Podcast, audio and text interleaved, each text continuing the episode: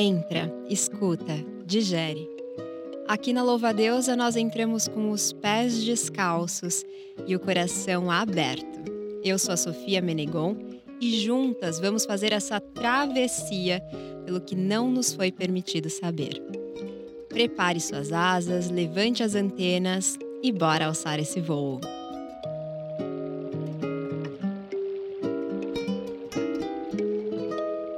Bom, pessoal, meu nome é Maria Inês, é, eu sou de Lagoa Formosa, Minas Gerais. Eu vou contar um pouquinho da minha história.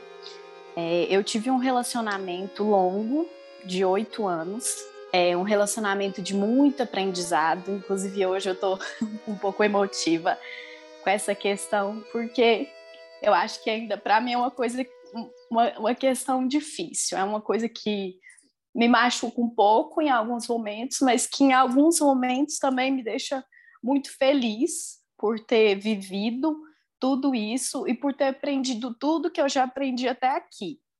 Eu acho que se não tivesse sido da minha parte, gente ainda estaria em um relacionamento morno.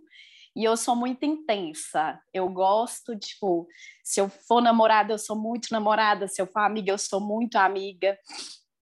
Então, é, para mim, tava uma coisa que não estava boa para nenhum de nós dois e eu tomei a decisão de terminar, né, esse relacionamento. Então, eu percebi que eu tinha é, essa necessidade de aprovação das pessoas, é, principalmente de nessa, nessas questões afetivos sexuais. Nisso tudo vem também a questão da carência, porque no início do, de um término, pelo menos para mim é bem assim, é, ai, agora eu terminei, vou fazer as minhas coisas, vou procurar outros afazeres, eu vou, vou mudar de rota, vou mudar de áreas, enfim, e vou conhecer novas pessoas, e a gente conhece outras pessoas, a gente fica com outras pessoas, a gente é, conhece outras bocas, outros corpos, e é aquela coisa toda, né? Só que eu acho que hoje, exatamente hoje, assim, eu comecei a sentir um pouco cansada de relações vazias. Você acabou de ouvir um trecho da história da Maria Inês. Depois dos créditos, como já virou tradição, você vai ouvir o restante dessa história. Mas agora vamos falar de carência? A cada dia que passa, desvendamos uma parte escondida, ou melhor, pouco falada sobre as mazelas do machismo e sexismo. Mas não é novidade para você que esse sistema nos quer frágeis, indefesas, tal qual uma princesa que precisa ser resgatada por um príncipe encantado. Ou então, guerreiras que suportam tudo. O problema é que não somos nem princesas e nem guerreiras demonstrar a necessidade por carinho, afeto, compaixão ou empatia não significa que somos ou estamos carentes. Eu te convido a fazer esse voo mais longínquo comigo hoje, numa conversa sobre carência afetiva. Vamos lá? Presencialmente aqui comigo no estúdio está a psicóloga clínica com ênfase em relacionamentos, especialista em arte terapia e psicologia analítica e coordenadora do projeto Escuta com Afeto, Amanda Giglio. Seja muito bem-vinda. Obrigada, Sofia. Estou muito feliz com o convite, muito feliz de estar aqui. E eu gosto bastante do tema e espero esclarecer todas as dúvidas hoje. Então, bora lá! E antes, deixa eu apresentar a minha outra convidada que está remotamente, mas ela está aqui com a gente em presença, maravilhosa, Alessandra Santos, que é uma mulher preta, cis, hétero, artesã, psicóloga clínica que acompanha mulheres pela abordagem Gestalt terapia, mãe de pet e de muitas plantas que ela cuida muito bem, que vocês já estão vendo aí no vídeo. Maravilhosa, seja muito bem-vinda! Obrigada, Sofia. Obrigada toda a equipe aí do podcast Louva a Deus. Estou muito, muito feliz pelo convite, por estar aqui dividindo com vocês esse espaço. Bora lá! Bora lá, eu também estou muito feliz, mas antes da gente entrar no nosso tema de hoje, o que eu quero saber é o que não nos foi permitido saber. Então, eu quero saber se em algum momento da vida de vocês, adulta ou mais recentemente, vocês descobriram alguma coisa que mudou o olhar para o mundo, assim, Amanda?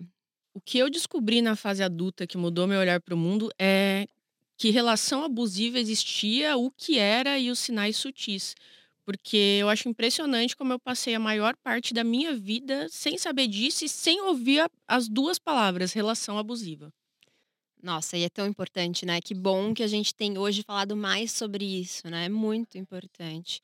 E você, Ale, o que, que não te foi permitido saber, mas que você descobriu mesmo assim?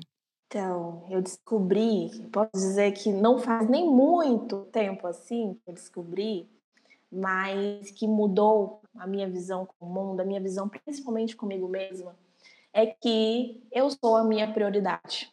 Cresci aprendendo que era o contrário, que eu deveria priorizar as outras pessoas, cuidar sempre das outras pessoas, mas quando eu me tornei adulta, eu aprendi que eu sou a minha prioridade. Por mais que digam que isso é egoísmo, que preciso cuidar dos outros, eu sou a minha prioridade, que o meu autocuidado é inegociável. Maravilhosa, é inegociável e vamos falar sobre esse tema que tem muito a ver com tudo isso que vocês já trouxeram, né? Então, é, eu tô muito feliz que, aliás, as duas são psicólogas, então vão poder trazer, é, se complementar e trazer noções diferentes dentro dessa abordagem, é, mas também a partir da sua subjetividade, né? Então, isso é muito importante, por isso a gente vai mergulhar realmente profundamente. Eu quero começar perguntando, Ale, o que, que é a carência, afinal? É, quando eu lembro sobre carência, eu acho que pensar, quando eu penso e quando eu falo sobre carência, a primeira coisa, uma das primeiras coisas que vem à minha cabeça é pensarmos a partir de atravessamentos de gênero, de classe, de raça, porque cada pessoa, cada mulher que faz parte, né, desses grupos, elas vão vivenciar as carências, né, de formas diferentes. Então, quando falo em carência, eu gosto até quando eu atendo na clínica, né, e aparece esse tema carência afetiva, eu gosto de provocar com uma perguntinha que tem quatro possibilidades, né? O que é que lhe falta? O que é que foi retirado? O que é que foi colocado para você? O que é que foi negado a você? Quando você acredita que precisa ou que depende do afeto das outras pessoas, né? É, e aí sentir, né, o desejo de ter afetos, gostar de receber afeto, de receber carinho, não é errado. Todas nós gostamos, né? Quem que não gosta de um carinho, de uma atenção, de um abraço, né? De ser reconhecida? Todas nós gostamos, né? Então, essa carência, né, é algo natural. A grande questão é quando o que é natural vai se tornando ali uma dependência, né?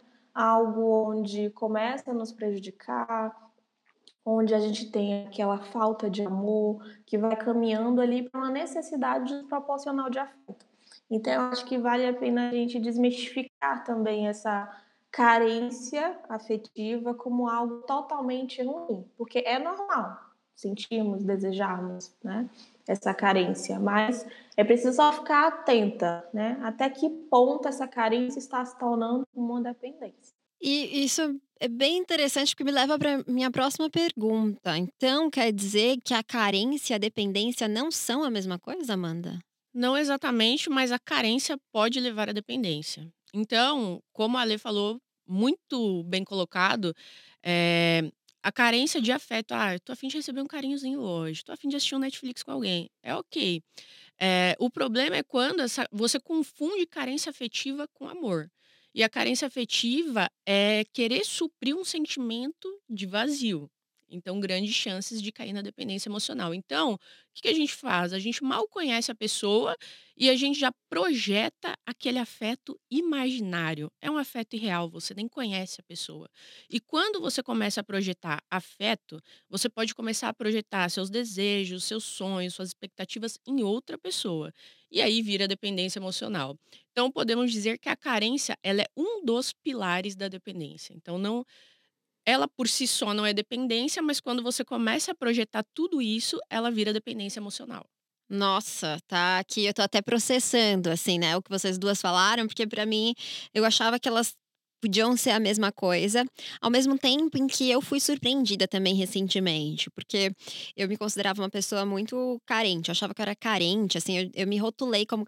Fui rotulada e me rotulei, aceitei o rótulo, assim, de carente, e eu me culpava muito por isso, sabe? E até que a, a minha terapeuta, ela falou assim: Mas Sofia, é, você acha que querer carinho é carência?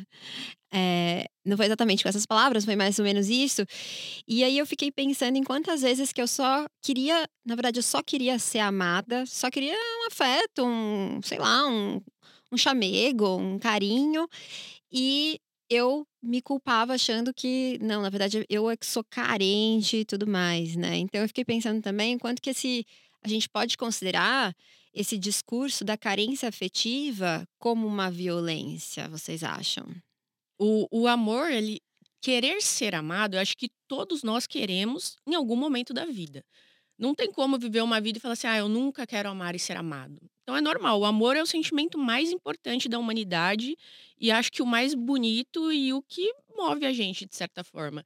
Então não tem nada de errado em querer ser amado. Existem várias pesquisas que comprovam que pessoas em relacionamentos saudáveis pessoas que amam verdadeiramente vivem mais do que pessoas solteiras e, obviamente, mais do que pessoas que estão em relacionamento tóxico. Então, é, o amor ele é o único sentimento capaz de fazer a gente evoluir e se transformar. Então, relações casuais são importantes também, porque trazem experiência e têm o seu valor. Mas elas nunca vão fazer a gente se transformar igual o amor faz. Então é absolutamente normal querer ser amada. O problema está quando a gente quer ser amada a qualquer custo e projeta esse, esse desamor, essa carência em outra pessoa e acha que, que, que tem que se ficar pequenininha para caber naquele lugar ali. E aquele lugar não te cabe. Né? Está muito grande para aquele lugar, não está cabendo e você quer entrar lá de todo jeito. É aí que vira o problema. Nossa, sim. E, e às vezes a gente. É isso, acaba entrando em relações querendo se sentir amada, mas que você nem é amada de fato, né? Você considera aquilo amor. A gente até falou no episódio, alguns episódios sobre isso, né? Sobre o que, que é o amor de fato.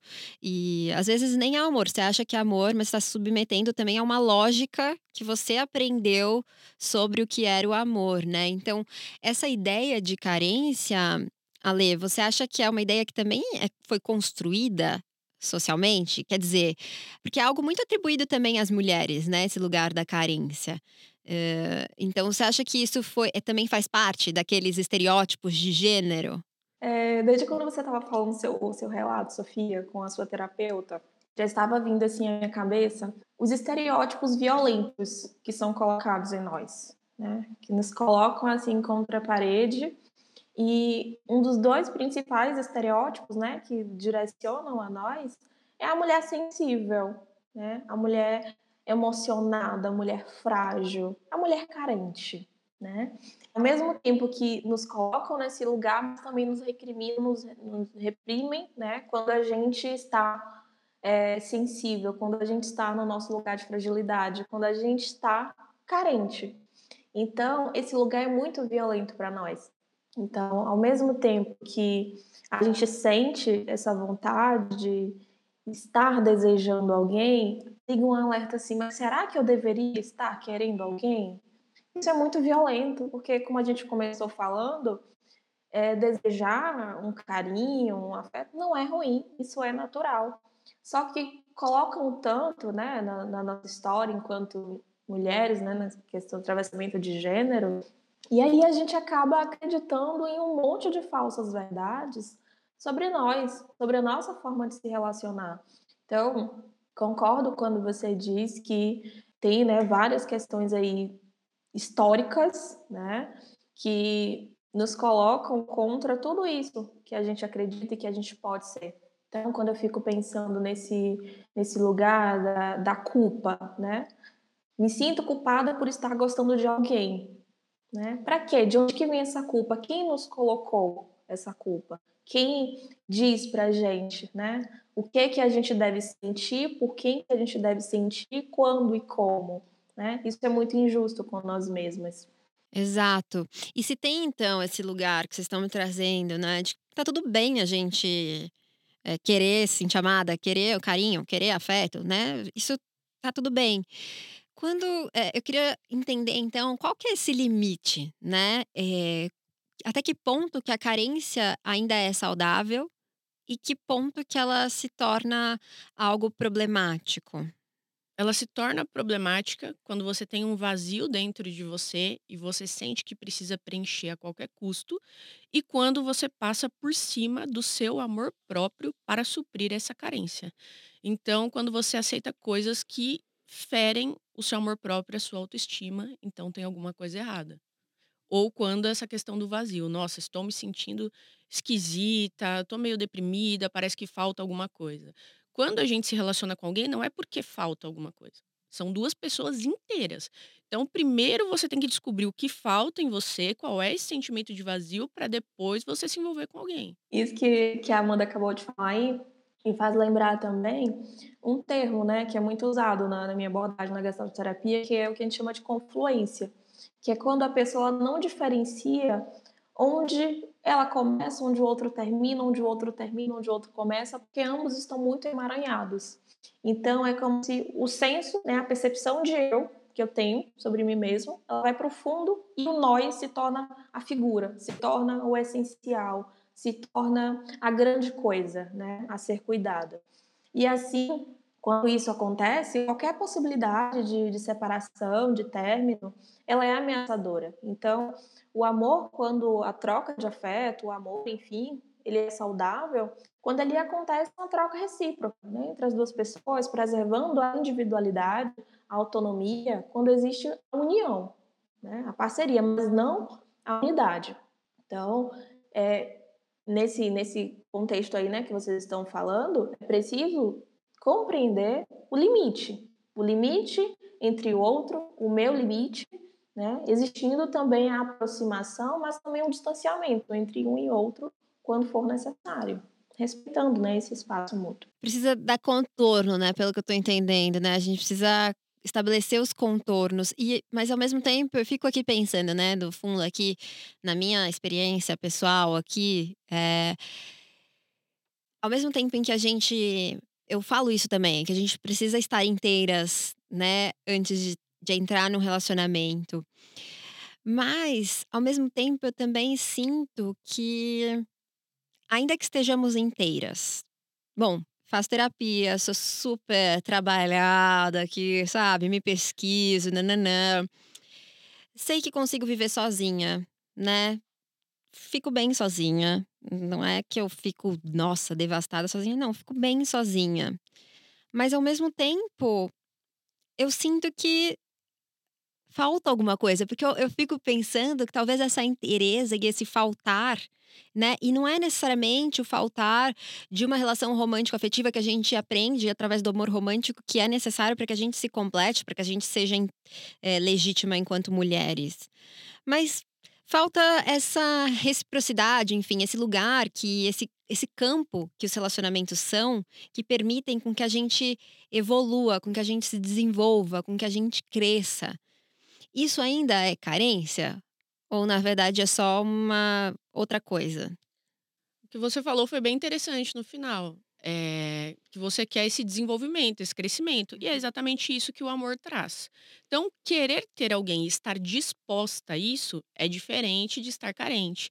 Tem um trecho de uma música do, do Jonga, talvez eu erre alguma parte, mas é mais ou menos isso, né? Ele fala: é, Eu não preciso de você para nada, você não precisa de mim também. Para ser sincero, eu quero conquistar o mundo. Eu só vim perguntar se você vem. Então é mais ou menos isso. Então eu, não preciso de você, mas eu quero estar com você. Precisar e querer são duas coisas diferentes. Então você quer um amor, você não precisa do amor naquele momento. Hum, muito interessante Total. isso. É perfeito aí essa fala da Amanda, porque eu precisar dá uma ideia muito de algo que de sobrevivência para mim. Então, quando eu atendo mulheres na clínica, eu sempre associo assim, tá? Mas você precisa, assim como você precisa atender às suas necessidades básicas, eu preciso de água, eu preciso de alimento para sobreviver. Sem isso, a minha existência desaparece. Então, você precisa de alguém ou você gostaria de ter alguém? Então, são coisas assim muito na, na, nossa percepção assim, né? Parece ser uma coisa muito simples, mas para quem está nesse lugar assim, né, desse quero, o que, é que será que eu preciso, o que, é que será que eu gosto, não é tão claro assim, né? Então, por isso que eu gosto sempre de trazer assim, você gostaria ou você precisa? Né? Porque se você bate firme que você precisa, eu preciso ter alguém na minha vida. Aí eu venho com outra provocação. Mas você precisa para quê? Para atender a necessidade de quem? Porque muitas vezes essa mulher não quer ter um relacionamento. Às vezes o querer dela é um querer que foi colocado no colo dela. Né? nós mulheres a gente aprendeu desde criança, né, como que deveríamos nos relacionar. Né? Os, os, filmes da Disney estão aí para isso, né? para nos mostrar como que deveríamos nos relacionar, como que deveríamos nos, é, nos preparar né? para esperar o príncipe, né? o tal do amor romântico. Né? E aí crescemos acreditando que nós precisamos de um amor, de alguém. Mas será mesmo que eu preciso? Ou será que eu gostaria de viver comigo? De ter relações quando eu bem quiser, não ter filhos, viver o mundo viajando? Ou será mesmo que eu gostaria de casar, ter filhos, cuidar de uma casa? É isso mesmo que eu preciso? É isso mesmo que eu gostaria? Isso mesmo. É a construção do, do amor romântico que vem destruindo vidas aí desde os anos 80, 70, eu acho, né? Já faz muito tempo. Dos filmes da Disney, dos filmes românticos. Eu não sei se vocês já assistiram Diário de uma Paixão. Hum. Que é, os filmes do Nicholas Sparks, eles destroem vidas, né? Um negócio impressionante. Então. Gente, ele... lia. Desculpa interromper, mas eu lia os livros dele, os meus favoritos. Gente. Quando hoje eu lembro o tanto que eu aprendi isso. Gente, não, sério. É terrível. Eu assistia também, eu assistia. Diário de uma Paixão tem uma cena que o, que o cara, né? Não sei se vocês lembram disso, que ele se pendura na roda gigante, ele fala assim pra, pra moça: Olha, se você não aceitar sair comigo, eu vou soltar e vou me jogar daqui. Meu Deus. Todo mundo achava lindo, até eu. Eu falava, nossa, olha o esforço que o cara faz. O cara tá ameaçando se matar se a mulher não sair com ele. Então, olha como a gente aprende o amor de maneira doentia desde Violenta, criança. Né? Violenta, agressiva. Então, para desconstruir isso é muito complicado. Então, a gente. Um cara que tá pendurado na roda gigante, ele realmente acredita que ele precisa. E a mulher que acaba aceitando ficar com ele depois também acredita que precisa e que aquilo é uma demonstração de amor. É. Então, vem sendo desconstruído de poucos anos para cá, né? E no caso, assim, ela tá sendo ameaçada, né? Exato. Ameaçada de viver o resto da vida com uma culpa gigantesca, né? É até crime isso aí, né? O, o, cara ameaçar assim, ah, olha, se você não ficar comigo, eu vou cometer suicídio. Isso é até crime. A verdade é, se a gente viu crime como algo fofo, né? Nossa, não, a gente realmente, os filmes, é, Nicholas Sparks, você falou, né, os livros, etc. E uh, mais um monte, né? Os contos de fato são todos muito regados em mergulhados em violência, em toxicidade, em abuso. As nossas relações, de uma forma geral, é, não só essa, esse lugar do romântico afetivo, mas as relações todas, né? Eu sinto que elas são muito permeadas por violência, né? É, tava ouvindo a Sheili é, falando esses dias no, no Instagram dela exatamente isso, que a gente ainda considera a violência como uma alternativa. E eu sei que. É, e aí eu pense, na hora que eu ouvi isso, eu pensei, mas não pensando no campo dos relacionamentos, mas. Ai, eu vou falar algo tão polêmico agora. Mas ainda. A gente considera uma alternativa porque ainda é a única saída para algumas situações, né? É, e aqui eu não tô falando de a pessoa ser abusiva com a outra, mas nenhuma relação abusiva, às vezes, é a única saída. Não estou justificando e dizendo que é certo ou errado, enfim. Mas, enfim, eu entendo que ainda, em, muitos, em muitas situações, ela ainda é a única saída, mas uh, porque a gente vive nesse mundo em que ela ainda é uma alternativa, né? Se a violência primeira não tivesse ocorrido, ela não seria a única saída, né? Então a gente vai retroalimentando esse ciclo eterno de violências, né? E mas eu queria tocar em outro assunto aqui, Alessandra. Você como psicóloga e mulher negra enxerga que a noção da carência afetiva, da forma que a gente está tratando aqui, é muito diferente, né? É, do que para uma mulher negra, né? Ou uma mulher branca, enfim. Você acha que essas questões são muito. É, é, isso, isso torna é, a carência, a noção da carência, algo muito diferente? Totalmente, né? Primeiro que essa mulher negra, ela, ela é afetada por essa carência afetiva a partir de um atravessamento de gênero e aí tem um mais, né, a partir de um atravessamento racial. E isso é algo histórico. A Bell Hooks, ela tem um texto chamado Vivendo de Amor e ela apresenta para a gente a perspectiva de que nós, pessoas negras, sentimos que temos pouco ou nenhum amor em nossas vidas.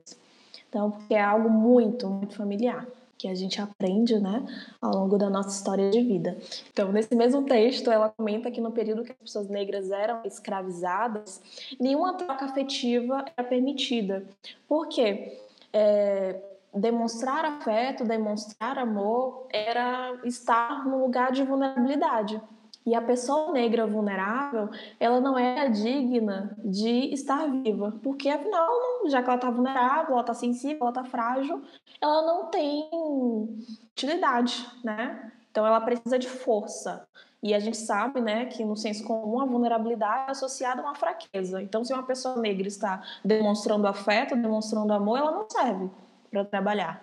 Então, as pessoas negras elas reprimiam muito esse desejo, né? Porque elas não queriam morrer.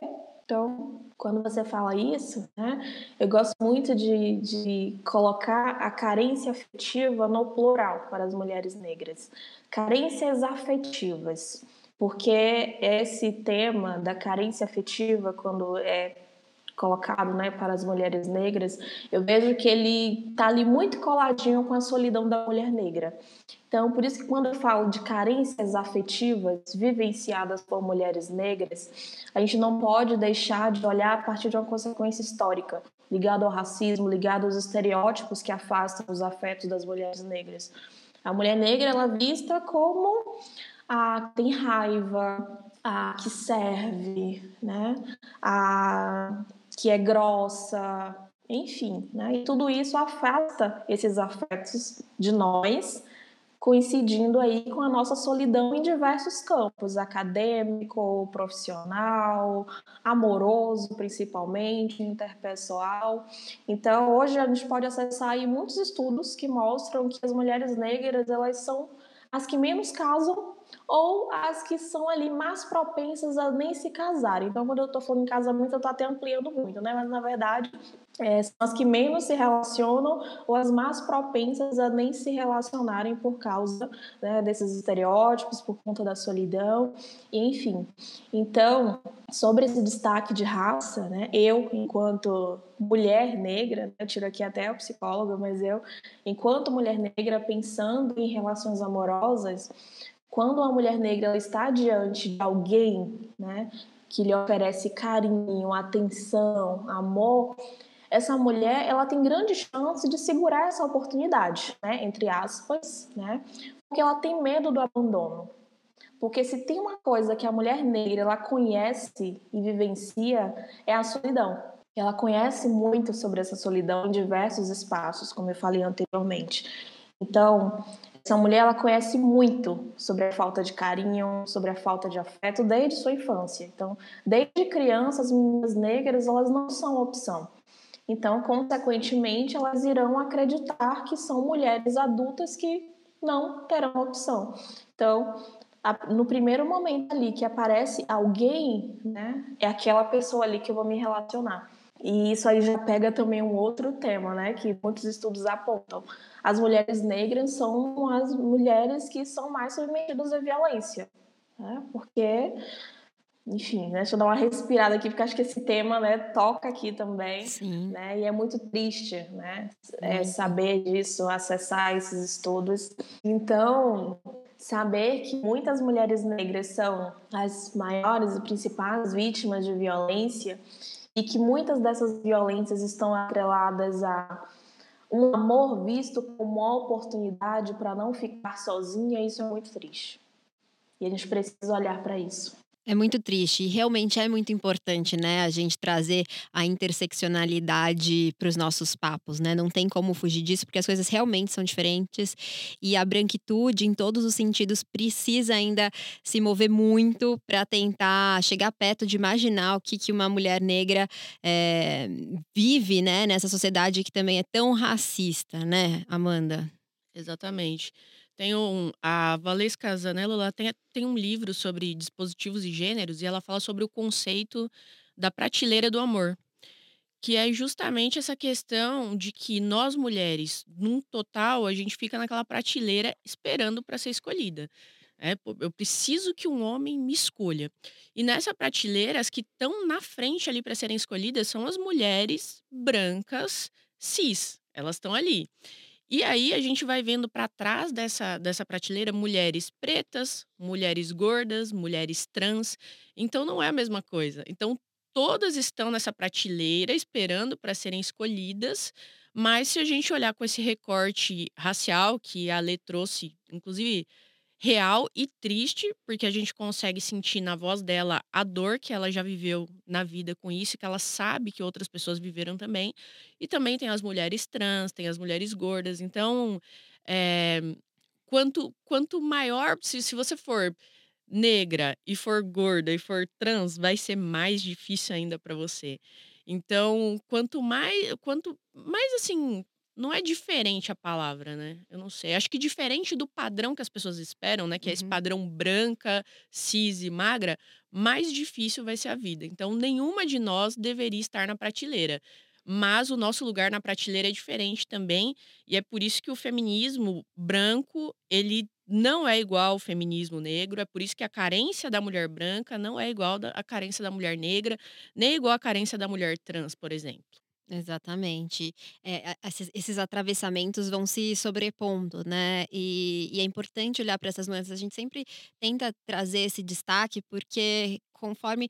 Eu confesso, ó, quando eu comecei a fazer a Louva a Deus em 2019, e nessa temporada trazendo um pouquinho da história da Louva a Deusa, né? É, a primeira temporada, Ale, é, a gente. Eu não convidei mulheres negras para falarem. Foi só no último episódio. E muito porque eu estava fazendo a produção, eu não sabia muito bem como que produzia, como convidavam as pessoas. Então eu fazia tudo pelo por um grupo que hoje se tornou também um aplicativo da Maria Prado, Share Your Sex. E eu meio que jogava o assunto e via quem é que queria falar e quem topasse, porque era um, um podcast que estava começando, não tinha ninguém, eu convidava e já ficava muito feliz mas não me gerava incômodo aquilo, sabe? Não tinha mulheres trans também como convidadas, enfim. Era sempre seguindo esse padrão. E aí foi no último episódio que eu convidei a Monique Prado e ela chegou para mim e falou: "Sofia, não dá, né? Precisa ter mais mulher preta aqui falando". Aí eu falei: "Nossa, sim, Monique, e não vai ser mais diferente. Eu não podia não me incomodar, né? Mas o que eu tô querendo dizer, onde eu tô querendo chegar é que enquanto mulheres brancas, é, é muito difícil para a gente realmente né, imaginar né, o que, que é essa vivência com uma série é, de atravessamentos, né, com eh, essa interseccionalidade mesmo, né, trazer enfim, por isso que precisa, a gente precisa tocar nesse assunto, a gente precisa expandir nosso olhar, a gente precisa conversar e ouvir, uh, porque esse é, isso é parte do processo, né? E fazer a, a minha culpa e fazer, eh, olhar para si e com coragem, com todas as nossas reproduções, né? Porque a gente reproduz racismo, a gente reproduz machismo, a gente reproduz gordofobia, capacitismo, né? Enfim, transfobia, o tempo todo a gente precisa se olhar e precisa ouvir para que essas questões é, sejam levadas com seriedade e que a gente consiga fazer alguma coisa de diferente, né, daqui para frente. Mas é, eu queria uh, pensar né, se é, voltando assim, né, para esse lugar da carência afetiva que a gente nunca saiu na verdade, mas eu dei uma desviada, fui para vários outros lugares agora. É, se a gente tem como, o que, que a gente faz, né? Se a gente está aqui ouvindo, né, as nossas insetinhas estão ouvindo vocês falando sobre a carência, sobre a diferença entre carência e dependência, sobre as nuances, sobre os caminhos que pode é, tomar. Mas uh, se ela se percebe alguém que então extrapolou de alguma maneira esse lugar da carência saudável, né? Dessa carência que vem desse lugar de, de querer, né? E não, enfim, e agora tá precisando desse afeto dessa maneira que a gente já entendeu que não é saudável, né? O que, que a gente precisa fazer? A gente, já tô me colocando nesse bolo aqui. Agora vem uma palavra que toda psicóloga ama falar precisa de autoconhecimento. eu sabia que eu ia falar isso aqui em algum é. momento. Então, precisa de autoconhecimento. Por quê? Quando a gente está carente, tem esse vazio e começa a projetar muita coisa, porque a gente não sabe o que está faltando, o que está acontecendo. E o autoconhecimento, claro que ele vem muito através de terapia, mas não somente através de terapia, mas através de viver novas experiências. Então, por exemplo, se você fica em casa o tempo todo, você não tem um hobby, você não faz nada de diferente, provavelmente vai te faltar alguma coisa. E aí você pode projetar na carência. Então, ter experiências é autoconhecimento, leitura de livros é autoconhecimento, ouvir o podcast Louva a Deusa é autoconhecimento também, porque você vai aprender várias coisas. Então, existem várias formas de se adquirir Claro que a terapia ajuda muito, e eu acho muito importante que a pessoa que está passando por esse período de carência faça a terapia também para entender o que está acontecendo com ela. Então, quando você se conhece, é mais difícil você entrar nessa situação de carência e você entrar em relações achando que você está super amando e, na verdade, você está criando um afeto imaginário na sua cabeça. Perfeito. E, Ale, se eu sou uma mulher eh, emocionalmente independente, né, que a gente já falou aqui, né, que a carência é um passo para dependência afetiva. Mas se eu sou uma mulher emocionalmente independente, isso significa que a carência ela nunca vai fazer parte da minha vida? Não, não, porque nós somos mulheres, somos humanas, né? Nós precisamos aí de afeto e eu acho que é muito importante, né? Gostei muito da fala da Amanda, desse autoconhecimento, né? Porque quando a gente sabe do que a gente precisa, a gente vai buscar, né? Mas buscar a partir do que a gente quer, para atender a nossa necessidade e não a necessidade de outras pessoas. Então eu posso estar, tá, sou muito independente, vivo a minha vida, faço o que eu quero, como eu quero, mas estou aqui hoje no meu sofá de casa, eu gostaria de beijar alguém, gostaria de abraçar, gostaria de ter alguém para me escutar, gostaria de me sentir acolhida, né? Isso é importante, eu perceber o que é que eu estou precisando naquele momento para que eu vá buscar. E quando você aceita o que você precisa para atender a sua necessidade, acho que a gente volta até lá, Sofia, aquele seu relato que você trouxe com a sua terapeuta. Então, quando eu tenho muito claro o que eu preciso a partir das minhas necessidades reais, quando eu me conecto com as minhas necessidades, talvez eu não vá me culpar, não vá me violentar por eu, ah, nossa, eu tô aqui no sofá querendo alguém, mas eu deveria mesmo estar produzindo. Não, você pode sim buscar afeto, você pode sair, você pode chamar alguém para estar com você, para dividir com você. Né? Eu associo isso até a, autocompaixão, né? Você se relacionar com você mesmo da forma que você distribui afetos por aí, da forma que você fala, ah, amiga, você precisa de alguém, ah, amiga, você precisa sair de, com alguém, você precisa isso, você precisa. A mulher, você também precisa. Né? Aceita que você também precisa ser amada. Acho que esse é o ponto. Acho que era esse o ponto que eu gostaria de chegar, né? Que acho que foi no, nos ensinado muito que não somos dignas de ser amadas, né? E isso acho que toca até muito nesse meu lugar de mulher negra, novamente trazendo. Né? Nós, mulheres negras, foram, fomos ensinadas que não somos dignas de ser amadas por diversas coisas, pelos estereótipos também que eu falei aqui anteriormente, mas quando a gente reconhece, quando a gente começa a oferecer amor a nós mesmas, eu começo a ver que, olha, eu estou gostando disso, isso é bom, Então, isso nos leva até a um lugar de quando eu ofereço a mim mesma aquilo que eu preciso, isso faz também com que eu não aceite menos daquilo que eu mereço. Então, se eu mereço um afeto, um carinho de tal forma, eu não vou querer um afeto, um carinho meia boca. Porque se nem eu tô me oferecendo meia boca, eu quero mais. Maravilhosa. Mas você falou um negócio agora, eu fiquei curiosa, assim, né? E na verdade, reflexiva, porque a, a, a carência afetiva não é só sobre esse par romântico, né? É, a gente pode sentir carência afetiva com relação a, outra, a outros gêneros de relação, né? Eu tô pensando aqui em mim também, de novo, porque é em quem eu consigo pensar, né? Com mais afinco, mas é, eu sempre estive namorando, né? Também a gente não vai analisar agora, tá, gente? A gente não vai olhar para isso agora, depois a gente conversa. Vamos conversar em outro episódio. Mas eu sempre me senti muito sozinha com relação a amizades. Já falei isso, inclusive a gente teve um episódio sobre solidão e solitude na temporada passada, que é lindo. E que eu revelei isso, assim, da minha dificuldade, porque eu me sentia muito sozinha. Ainda me sinto em muitos momentos sozinha com relação a amizades, assim. Então, eu sinto que talvez eu tenha uma carência afetiva desse gênero de amizade. Faz sentido eu falar isso? De carência afetiva? Total. Inclusive, é, eu, nesse momento, né, eu estou carente de abraço das minhas amigas, né? Então, eu mudei, eu mudei de cidade, né? Eu morava em Salvador até janeiro. E aí, em janeiro também eu me mudei aqui para Vitória da Conquista. Então, eu não tenho amigas nenhuma aqui. Minhas amigas ficaram todas lá em Salvador. E então, minhas melhores amigas, assim, né, ficaram lá em Salvador. E aí, volta e meia, eu assim, meu Deus, eu queria um abraço, só, só um abraço, assim, de todas elas, assim, juntas, né? Então, hoje eu posso afirmar isso, né? Que eu estou carente né, do afeto das minhas amigas. Inclusive, vou indicar esse podcast para que elas ouçam e que elas escutem aqui a minha declaração de afeto a todas elas. Ai, que linda! Você também está carente de alguma coisa hoje, Amanda?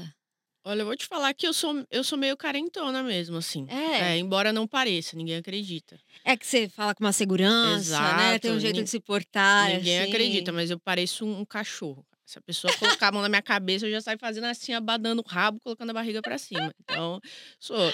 Então, eu, eu já morei sozinha. Para mim era difícil, porque eu gosto de chegar em casa e ter alguém para conversar. E aí eu converso muito com a minha mãe, a gente é muito fofoqueira. Então, Ai, adoro. Quando a minha mãe não, quando a minha mãe não tá, eu sinto certa carência. Embora a gente não tenha esse, esse contato físico tão grande, a gente tem esse contato de língua de chicote. De falar ah, na vida dos outros. Então, acaba tendo. Eu tenho também de, de, de carinho, de abraçar e tudo mais, eu tenho bastante. Mas, assim, não é nada, não é nada que me prejudique, porque não faz com que eu entre numa relação que não faz muito sentido, algo do tipo. Vamos dizer assim que a carência não me domina, mas que eu tenho a carência de um cachorro. É mais ou menos isso. eu achei muito bom. Nossa, eu, eu vou aproveitar que a gente está nesse momento de confissões. Vou falar que eu também, eu confessar, eu já confessei, eu confesso o tempo todo coisas. Não sei porque que eu finjo que eu super não revelo nada, mas assim, eu sou muito carente também dos meus pais, sabia? É, e eu também, não sei se você percebeu que eu tô com uma ombreira. Eu antes tirei um casaco tinha umas mangonas assim, coloquei um delineador para quem está assistindo a gente no YouTube. Se você não não assiste ainda, corre lá no YouTube, procura a gente, louva a deusa. Então eu, eu tento passar às vezes essa ideia de que eu sou super forte, que não precisa de carinho, que eu sou muito tranquila assim e distância. Eu visto muitas armaduras, essa é a verdade. E mas a verdade é que eu sinto muita falta de afeto dos meus pais. Eu queria conseguir deitar no colo da minha mãe e receber carinho no cabelo. Eu queria conseguir abraçar meu pai, dizer, pai, me dá aqui um abraço. Eu queria poder só sentar do lado dele, eu não consigo, é muito difícil para mim. E aí, recentemente, eu me dei conta, o Brownie é um, um dos meus filhos cachorros. E ele, enfim, é o maiorzão, é o único que eu criei desde bebezinho. Enfim, a gente tem uma relação muito especial. E eu chego em casa, você falou de cachorro, aí me veio isso. Todos os outros, eu tenho quatro. Os outros três vêm pedir carinho, ficar feliz, fazer festa. O Brown, ele olha para mim e sai correndo para fora. Aí ele vai pegar um brinquedo, às vezes para mostrar, mas ele nunca vem me trazer o brinquedo. Ele só mostra e sai correndo. Recentemente a minha terapeuta também falou: Nossa, é curioso isso. Quando você fala do Brownie, parece que você tá falando de você. Engraçado, né? Tipo, e é verdade, assim, o Brownie é meio que. Enfim, se comporta como eu, assim, como se ele entendesse a minha forma de demonstrar que eu quero afeto é fugindo, né? É isso, gente. Então, essa foi a nossa sessão de terapia de hoje. é uma forma peculiar de mostrar que quer afeto. É peculiar e bem difícil das pessoas entenderem, né? Vamos combinar. Exato. A pessoa tem que entrar na sua mente, praticamente, para entender. tem que ter bola de cristal, né? Sai correndo é porque quer carinho, é complicado, gente. É complicado. Mas agora que eu joguei umas coisas aqui, coloquei umas coisas na mesa, vou convidar vocês para jogarem pro universo umas coisas comigo. Vamos lá? Vamos. Joga pro universo. Então, Ale, o que, que é aquela coisa, aquela verdade que tá engasgada? Enfim, aquilo que você quer falar e sair correndo, não precisa dar explicação. Se você quiser, pode explicar, mas não precisa. E eu não posso fazer nenhuma pergunta sobre. O que, que você joga pro universo? Primeiro, eu preciso dizer que eu esperei tanto por esse momento, né? Sempre falei que o jogo para o universo em off, mas hoje eu tô aqui tão feliz de poder de fato soltar para o universo aqui com vocês, né? E, e, eu acho que é algo que eu sempre tô soltando, inclusive quando vocês chamam isso, né? Então, vamos lá, né? Soltando para o universo. É, eu sou uma mulher negra, né? E eu sei que a ascensão das pessoas negras incomoda muita gente, muita gente mesmo. Mas sinto muito, eu não tenho nada a ver com seu incômodo. E ainda digo mais, eu sou merecedora de tudo aquilo que eu sou e de tudo que eu quiser e puder conquistar. Nossa, maravilhosa. Eu vou, vou contar de bater palma aqui. Maravilhosa. Ó, aproveitou muito bem o seu momento de jogar pro universo. Tava esperando, Ai, olha, foi tudo. lindo. E você, Amanda, o que, que você joga pro universo? Verdades duras demais para se engolir sem um café. Aproveitando o tema, não existe alma gêmea e nem metade da laranja. Durmam com essa. Adorei. Ai, gente, eu amei demais essa conversa com vocês. Amei demais que a gente pôde se, né, dividir aqui o estúdio, ainda que em dimensões diferentes, né, Lê? A gente tem. Tá, a gente começou já a trabalhar com dimensões, né? Então, obrigada por ter topado falar comigo. Foi uma delícia. A gente estava nessa expectativa, conversando eu e a Lê no Instagram, no WhatsApp, enfim, animadas para esse papo. Eu queria que a gente tivesse três horas para ficar conversando, porque foi muito bom. Volte quando quiser e aproveita, deixe seu arroba para as nossas ouvintas. Primeiro, muito obrigada, Sofia. Muito, muito obrigada de verdade. Estou muito, muito feliz. Concordo com você. Eu também ficaria aqui, realmente aqui falando com vocês, né? Porque acabou ficando, né, que do meio para o final ficando mais tranquila. Então foi a primeira experiência, né, que eu tive aqui com o podcast. Mas adorei demais a experiência. Muito, muito obrigada mesmo por ter, né, oferecido esse espaço aqui para a gente trocar sobre esse tema tão importante, né, que possamos ajudar outras mulheres aí quando nos escutarem. E obrigada, Amanda, também, né, por estar tá aí dividindo esse espaço comigo. Foi muito acolhedora aqui. Muito obrigada também aí, Amanda. E o meu arroba, para quem me seguir lá no Instagram, é o arroba Alessandra santos.pc, arroba alessandra santos.pc. Maravilhosa! E também quero agradecer muito você, Amanda, por ter dividido com a gente tanto conhecimento, também toda essa esse bom humor. Obrigada por ter topado conversar comigo e também deixe seu arroba. Imagina, eu que agradeço. Adorei participar, adorei você, a Lê também. Achei que ela trouxe uns recortes muito importantes e que só ela poderia trazer, que, que se eu trouxesse não seria a mesma coisa, com certeza. É, fiquei muito feliz e voltarei sempre que for convidada também. E o meu Instagram é psico.amandagiglio. Ó, gente, eu falo que vocês ficam falando que voltam, eu, eu convido mesmo. Não, eu volto, eu volto. Sou tipo eu volto pessoa também, que volta. Já tô aqui, já pronta. Já então, tô pronta pra voltar. Então, nossa parte 2 já tá marcada. Aguardem na próxima Combinado. temporada. Combinadíssimo. E você, Insetinha, aguarda que depois dos créditos tem mais da história da Maria Inês. Mas por enquanto, fica aqui o meu desejo que você receba carinho, afeto, que a sua vida seja mergulhada em ternura, que você não se sinta culpada por desejar tudo isso. A gente se vê no próximo episódio. Essa podcast é uma produção Louva a Deusa. Convidadas: Alessandra Santos e Amanda Giglio. Depoimento: Maria Inês Branquinho. Criação, apresentação e produção: Sofia Menegon. Roteiro: Letícia Silva. Edição: Thaís Ramos. Trilha sonora: Fran Ferreira. Social media: Fernanda Romil. Designer de redes sociais: Jéssica Lima. Gravação: Estúdio Banca Podcast. Técnico de som: JBN. Imagem: Jéssica Sacol.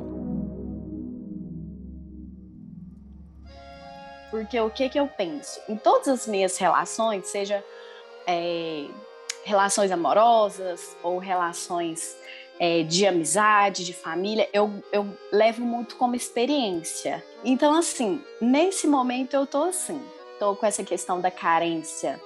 Eu sempre fui uma pessoa muito carinhosa, assim, eu gosto de, de afeto, de abraço, eu gosto de beijo, eu gosto de carinho mesmo, assim, de, de ficar passando uma perna na outra, ficar brincando com o pé, entendeu?